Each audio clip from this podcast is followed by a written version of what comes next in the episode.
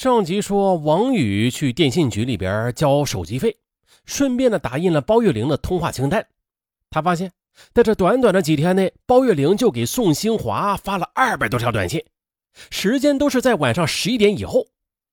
王宇感到自己被愚弄了，王宝平也非常生气，他决定再找宋兴华好好谈谈。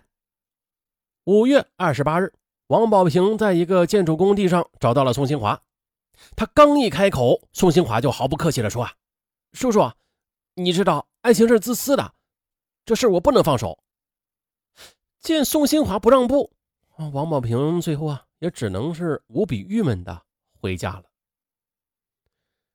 六月十四日，母亲樊群丽打扫儿子的房间时，无意中发现了一张褶皱的纸条，打开一看，吓了一跳，原来是儿子写的遗书：“爸爸妈妈。”儿子只有来生报答你们的养育之恩了。由于我的无能，月玲才会跟宋新华谈恋爱的。我，我想早点脱离苦海。啊！樊全丽吓得赶紧给正在上班的丈夫打电话。王宝平一路小跑跑回家，妻子哭着说：“我就这么一个儿子，他要是有个好歹的话，我也不活了。”哎呦，看来，只有宋新华放弃包月玲，这才能救儿子了。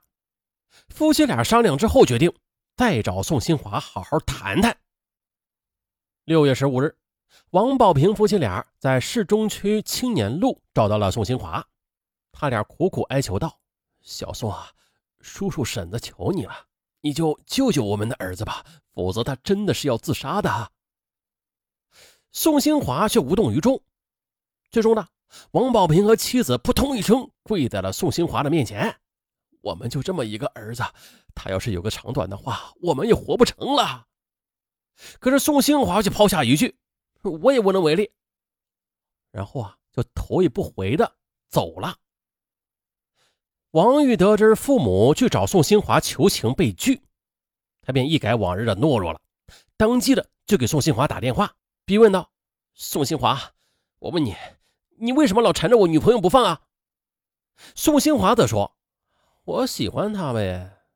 再说了，既然我们都喜欢包月玲啊，那就由他来决定吧。他选择谁，就是谁喽。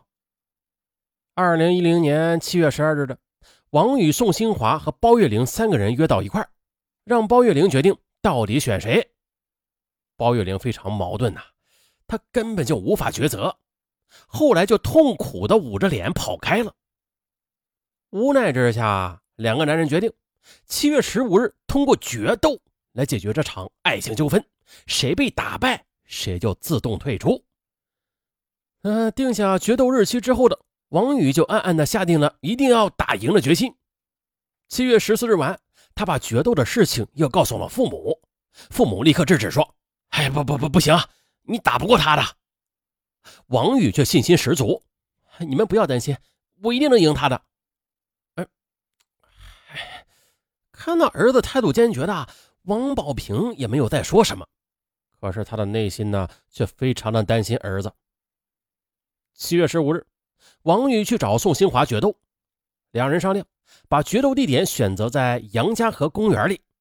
随后，他们来到公园里的一处草坪，并且议定了决斗规则。规则就是，一方被对方摔倒后了，如果在十分钟之内不能够起来，就是输了，打伤打残。互不负责，一晚两个年轻人便扭打起来。这情敌宋兴华个头高，但是王宇呢，他还很壮实，两个人打的是难解难分。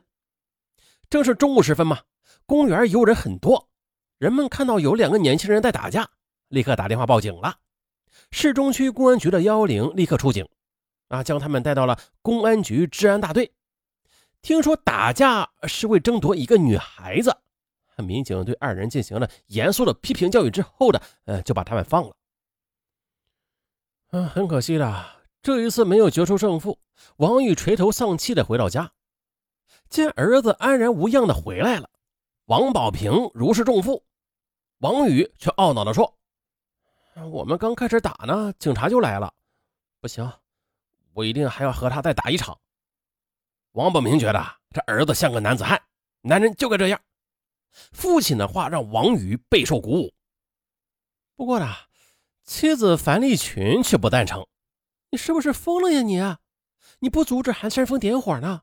这世界上哪有你这样的父亲呢？啊，可是劝说无效，樊群丽也没有办法了，只好给王宝平远在老家的父母打电话。可是王宝平的母亲在电话里哭着说呀：“我们家就这么一个孙子啊，要是有个三长两短，我就不活了。”王宝平就说：“阿妈，你放心啊，有我罩着，王宇他不会有什么事的。”说完就挂断了电话。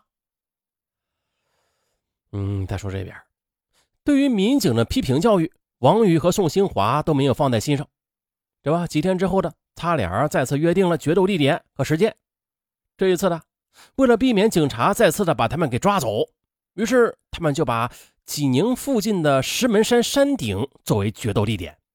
啊，在那里没有人，啊，咱俩啊就来一次华山论剑啊呀呀才。这话虽然是这么说，但是父亲王宝平他却怕儿子在打斗中吃亏。儿子出门的时候，他便悄悄的跟到了后边，为防不测，他出门前又在腰里别了一把刀。二零一零年八月十二日下午三点三十分的，王宝平一路尾随着儿子来到了石门山。并且在草丛里隐藏了起来。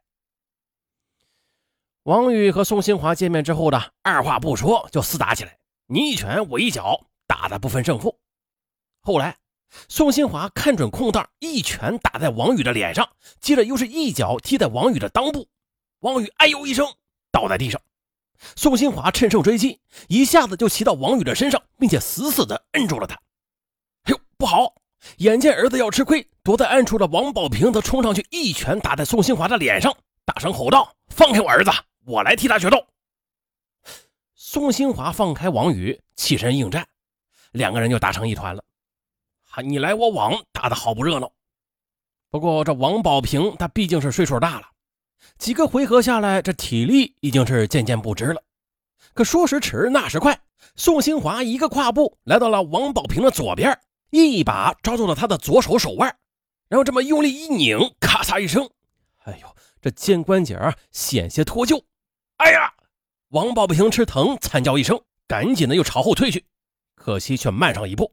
宋新华又是迅速的踏出一步，闪电般的踢出一脚，噗呲一声，王宝平那苍老的身躯便直直的飞了出去，一个完美的恶狗扑食落地。啊，整个脸蛋和那山石地面来了个亲密的接触，直刮的皮开肉绽，鲜血直流。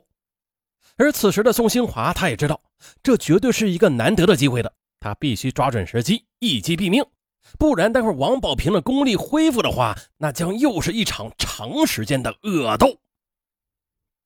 有点过了，呃，这这没有没有这么复杂啊，这几个回合下来啊，这王宝平他毕竟岁数大了啊，这体力就渐渐不支了。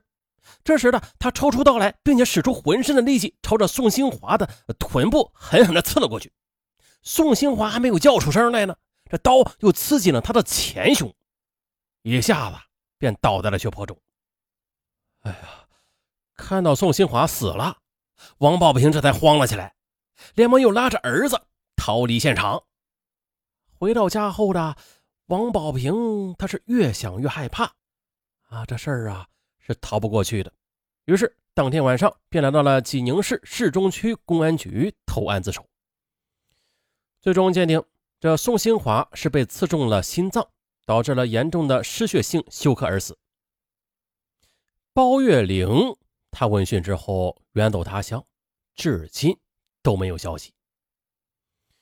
而等待王宝平父子的，那将是法律的严惩，这值得吗？啊？以前确实啊，谁谁没有年轻啊啊！为了情，为了爱啊，决斗吧，来吧，就来一场，干一场架。但这是孩子的事啊，那大人你参与什么呀？不去阻止，反而去帮忙，糊涂啊！啊，这这案子也没法说啥了。好，就这样吧，拜拜。